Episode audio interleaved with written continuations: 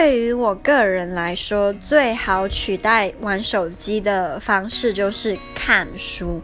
我很喜欢看书，从小就很爱看书，但是近几年，呃，看书的频率很低，尤其是在波兰，因为没什么中文书可以借，英文书也很少，就很少。而我不喜欢看电子书，我觉得还是一直在用三 C 产品的感觉，算是在看书。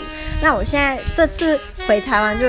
好像第一个礼拜我就开始去图书馆疯狂借书。现在是台中的图书馆是一本一个借书证可以借三十本书。那我几乎每次都是借三十本书这样看。那我最近玩手机的频率就是大幅降低，我就会想要一到家就马上拿书来看，或是睡觉前是熬夜在看小说什么，就不是在玩手机。